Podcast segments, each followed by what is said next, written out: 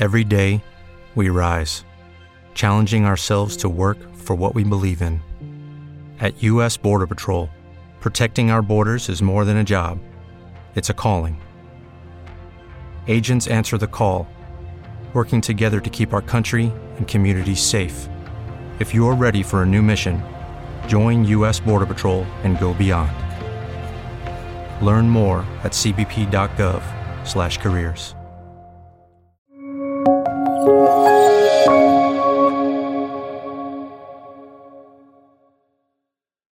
Okay, sorry for the delay. I'm going to continue this story and talk a little bit more about the importance of social and give you a little history of, about where, how we got to where we are. In May, just four and a half months ago, we had a wonderful visit, as was mentioned, from officials from the Spanish Ministry of Education, one of whom introduced us here today. They had a great visit at iLabs, and uh, Lagarde came, also not shown in this picture. That was four and a half months ago, and because Spain works so quickly, we came immediately. We were invited and came immediately. And yesterday we visited a wonderful bilingual school uh, here in Madrid and had a chance to talk with the teachers and see the functioning in the school. So we're very happy at this growing connection between a research lab in Seattle and what's happening here in Spain. Uh, we're not the only ones who have been interested in early learning and education and how to improve education. In fact, some of the history of that goes back 2,500 years, and I want to read this quote from Plato because it's very relevant to some of the things Pat said. He asked, What will their education be, referring to young children? You know, don't you, the beginning of any process is the most important especially for anything young and tender. It is at that time that it is most malleable and takes on any pattern one wishes to impress on it. And this is very interesting because Plato was talking about the young and tender and how malleable they are at that time in this quote. And the idea that the young and tender are young or malleable is what neuroscientists call neuroplasticity. It is the idea that Pat showed that young babies can learn any language. They are plastic and can switch things in their minds very, very easily. The idea here that the young can take on any pattern one wishes to impress on it is what is called in neuroscience nowadays a critical period. There are moments in time that are the right time to teach certain information, and children can pick it up very, very quickly. Now, of course, Plato didn't understand about the brain and neuroscience, but it's interesting that philosophically he made th- these points. Here's a quote from the founder of this foundation who made some points that we're going to develop here that are very, very relevant. He said, A great task, that of helping to ensure that knowledge inherited from others, together with their own particular added value, continues to be transmitted to the following generations in freedom, always through serving others and through our commitment, our efforts, and our sacrifice. And so it's very interesting that he was interested in how we transmit knowledge from one generation to another and talked about their transmission of knowledge that's, as it were, inherited from others. That's the social transmission of knowledge and the importance of social groups. So I want to talk about how this knowledge is transmitted, as, your, as the founder of this foundation talked about. And what we're discovering is that it's not all transmitted in school. In America, measurements are that children spend about 18.5% of their awake time in school. That's only 18.5%, but they spend 81.5% learning in other contexts that we call informal learning environments learning from peers, learning from family, learning from community, learning during sports. So, most of the awake time and the learning time is actually spent outside of school. School is very important for formal learning, but so much is learned outside of school that scientists are beginning to take that into account. Here's another diagram showing in gold the learning time in what's called formal learning environments, in educational classes across the lifetime. And the blue is the time learning outside of classroom environments. And you can see a sea of blue here. Again, most of the time in informal environments. What we're very interested in is to combine learning in formal environments with learning in informal environments. We need these to seamlessly go together so children's enthusiasm for learning outside of school, when they're excited about a subject or excited about a topic, kids learn very, very rapidly. And you want to take that excitement from the informal learning environments and mesh it with learning in school. So children are learning all the time, not only in formal environments, but at home in informal environments. And this picture captures some of this idea of children learning all the time. They, in fact, begin learning when they're very young, as shown in this picture, and they learn in part by absorbing information from their fathers, from their mothers and grandparents that they seem to absorb by osmosis. And I'm going to talk about the mechanism of learning that's not magic, but very, very powerful in the human brain. And one of the ways that humans learn is through imitation, copying what you see other people do. That is a very important form of learning before there is a linguistic instruction. The next 30 minutes, 30 second film here shows a 12 month old baby in my laboratory where we show the baby different um, things to do with objects. And I want you to watch how quickly this baby absorbs the information. So you can watch the screen here and you'll see a 12 month old in the laboratory. This was a, a NOVA film showing baby learning. So here's a baby that's looking at uh, the adult putting beads in a cup.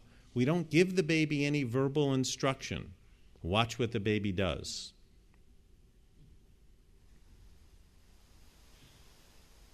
and she's very happy at having copied. Then I take a cup and I turn it over. We have not given this baby any verbal instruction. Looks at the cup, at the person, at the cup. And then she does the same action again. Then I ask the adult to pull apart the toy. She looks at the, at the toy, at the person, good pop. Then I ask him to do a very strange action to really test imitation. And he touches this with his forehead. She's never seen anything like this before. Do you want to turn? and she does the same thing. So this shows before language that the human brain is wired to learn from other members of our culture usually our mothers and fathers and parents and grandparents, but they're absorbing very information quite quickly. Now, children don't always don't only learn when they're one year or two years of age. I did a study where we tested newborn babies, literal newborn babies in the hospital. And I have a picture here that you can see of a 19 hour old baby, 19 hours still wrapped up in the hospital blanket, looking up at a face. And now, when we want to test imitation, it's not actions on objects because the little 19 hour old can't use her hands. This is a 19 hour old baby girl. But the adult pokes out his tongue at the baby, and you can see the baby's eyes converge on the tongue on this strange motion. And then the baby responds with tongue protrusion of her own. She can control that movement. And the adult opens the mouth, the baby's eyes converge on that, and she responds with mouth opening. So learning literally begins at birth, not at first grade, but learning begins at birth. And the really important sort of philosophical thing here is babies are born connected to us. They're, they have never seen their face in the womb. This little 19 hour old has never seen her face in a mirror. Yet somehow she can look up at the gestures you make, you're making and map the body movements she sees onto her own baby. Human beings are socially connected at birth and learn from others right from the beginning. So we're interested in the brain mechanisms that allow young human beings to be so socially connected and attentive to others. And there is uh, a brain mechanism that's called neural mirroring mechanism that can be measured. This slide shows a baby who's 14 month old wearing an EEG cap with little sensors on it. And what we're doing is an imitation study like the one you saw in the film, where the adult does a gesture, pressing a button here with her finger, and the baby imitates. And we measure the baby's reactions. It's known from adults that when there's imitation or when you perform an action, there's a change in activation in what's called mu rhythm in the central area of the brain. The, this is the top, here is the front of the brain, this is the central area. Each one of these plus marks is where one of those sensors are. And when we measured the baby in this imitation setup, here's what we found more activation in the brain in this brain signal is down in this in the negative direction that means more activation just as predicted when the baby watches an action or does an action there's more activation in the central region and the really surprising thing about this is there's more activation in the central region when the baby does the action herself but if the baby just sits still and watches you, another adult, do that action, there's more activation in the central region just by watching another person or doing it themselves. So babies' actions are connected to us, and we can measure that in the brain.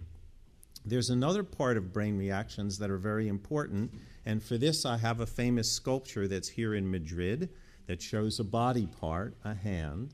And it turns out that the hand and other parts of our body are represented in the baby brain and in the adult brain. Here's a piece of neuroscience that's showing what's called neurosomatotopic organization. That's a big word, but it just means that the body is organized or laid out in the brain in a very systematic way.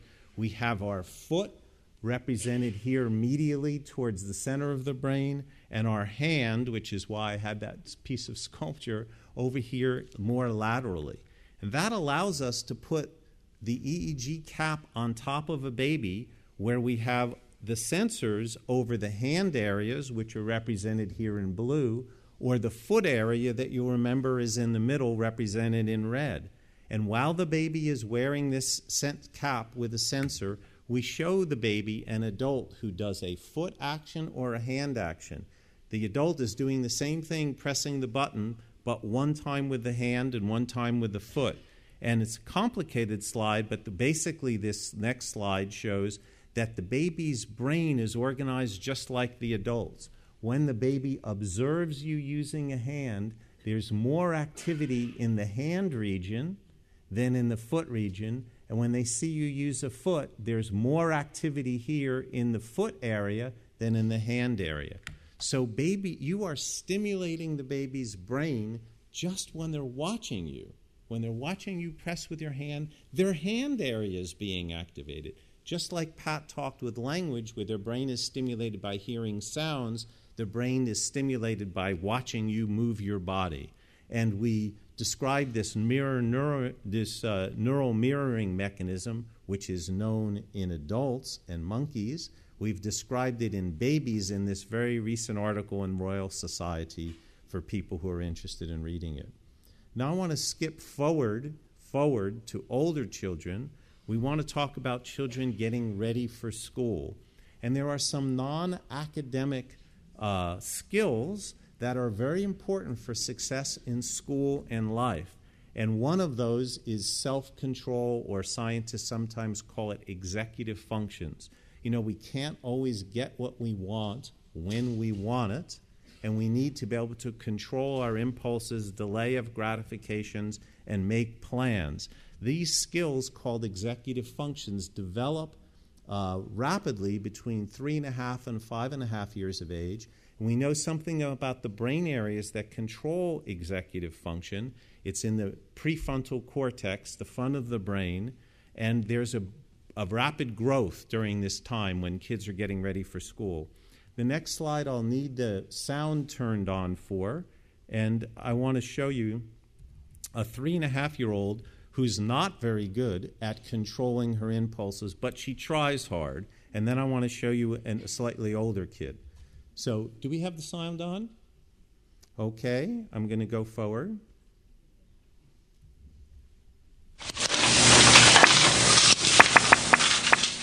So this adult is noisily making action, and we told the child not to peek. No peeking. What is it? What is it really? What is it really?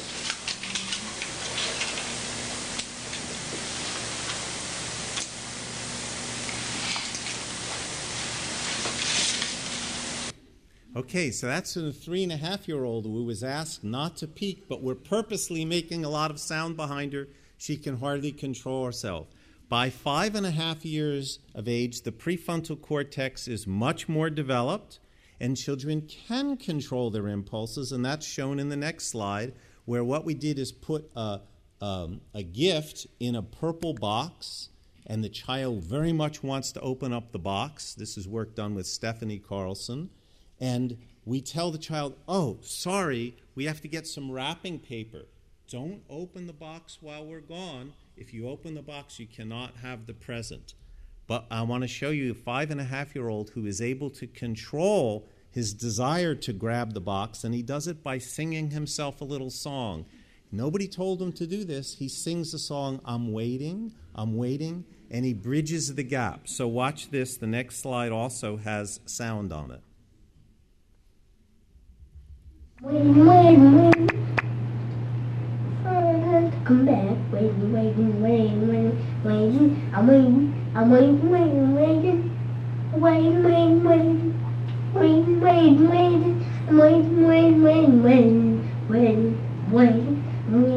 So I won't show you the whole three minutes of this five and a half year old who is able to control his impulses. Now, some children solve the problem differently than others. The next one is a little girl. She solves the problem, but she does it very differently than how the boys solve the problem. Let me show you what she does.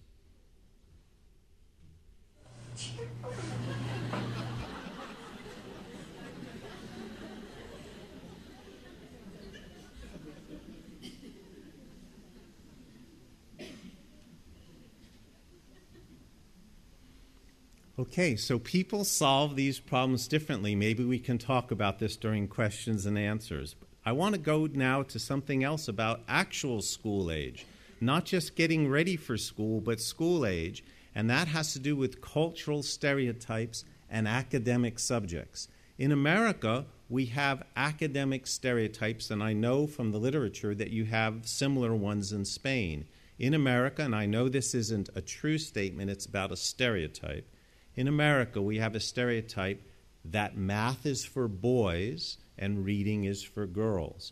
And we're very interested in how that cultural stereotype affects young children's learning because I showed you that young children imitate what they see adults do and they're socially aware of what adults are doing and thinking. So we began to wonder what how are children affected if they're brought up in a world where there's a strong stereotype if you're a girl that girls don't do math. And we wanted to do a study on that. In order to do it, we made some conceptual distinctions that I'll just point out briefly, then tell you about the study. If you have these three concepts boy, self, and math the connection between boy, boy and self is called gender identity. That's different from the connection between boy and math, which is called a stereotype. If you think boys go with math, that's a stereotype. And the connection between self and math is called a math self concept. You identify with math. So it's very important to keep these three ideas separate and measure them separately, but we designed an experiment to do so. And to make the experiment very simple, I'll just tell you what it was like. We had a bucket that was where you put girl things, and a bucket where you put boy things. And we gave these children who were between first and fifth grade objects to sort because we wanted to test the stereotype that was in their mind. And let me t- tell you what happened. With second grade kids, as young as second grade, this is what happened. If you gave them book, they would look back and forth and put it in the girl bucket. Letter, girl. Number, boy. Math, boy. multiplication, boy, graph, boy, abacus, boy, computer, boy, reading, girl. By second grade, before they learned their multiplication tables, before they were getting graded in school, they already had caught the stereotype that math is for boys. This was a profound influence of our social culture getting into the minds of children. And so, what we discovered and is that gender identity, for instance, I'm a girl, was known early in the preschool period or perhaps late infancy. Other people have reported that as well. What we found is that this stereotype, girls don't do math, was shown as early as second grade, and by third grade, the girls internalized that. Not just that girls don't do math, but that I don't do math. And then there was evidence a little later that the girls began to close down their dreams and hopes and aspirations in certain fields.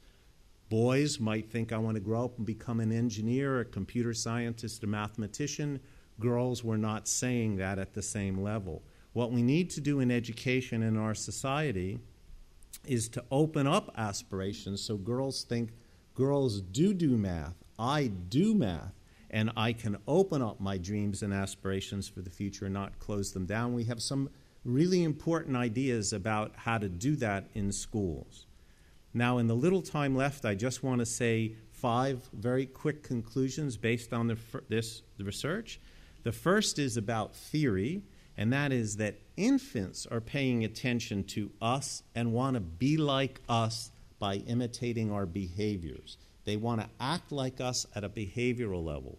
Older children identify with a group, not just a particular individual, but a group, like your own gender group. Girls identifying with girls, boys with boys, or identifying with the same race, identifying with social class. Children begin to form groups and identify that with that. And the way that the culture treats others in their social group, the way the culture treats other girls, girls watch and apply that to themselves. Of course, boys do too.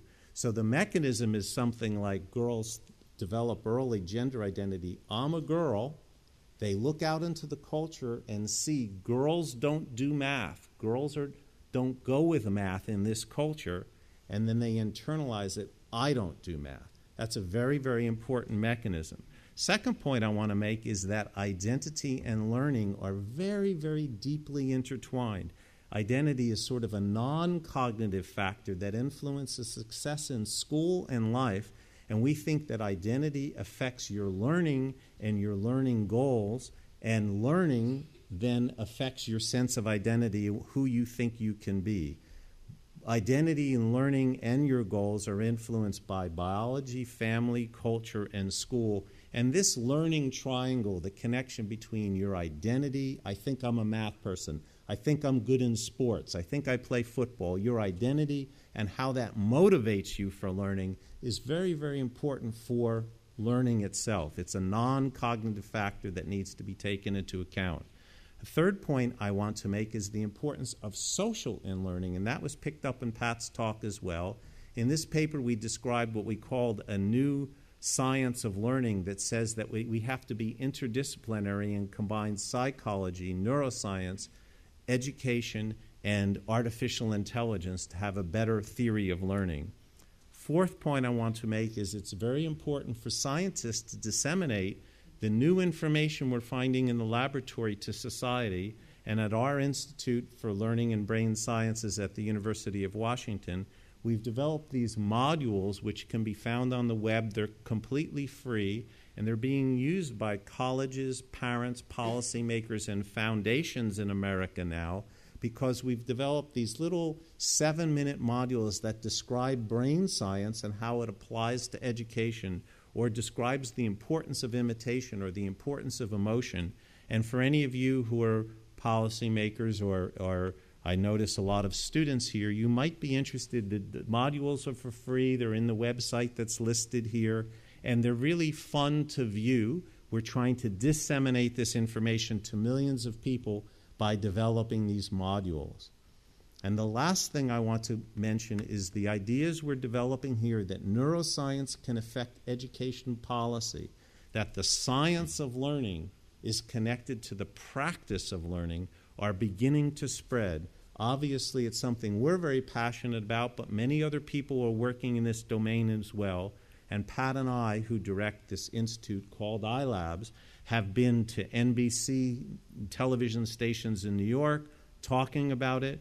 We've been at OECD in Paris and we're invited to OEC meeting in Shanghai and Hong Kong.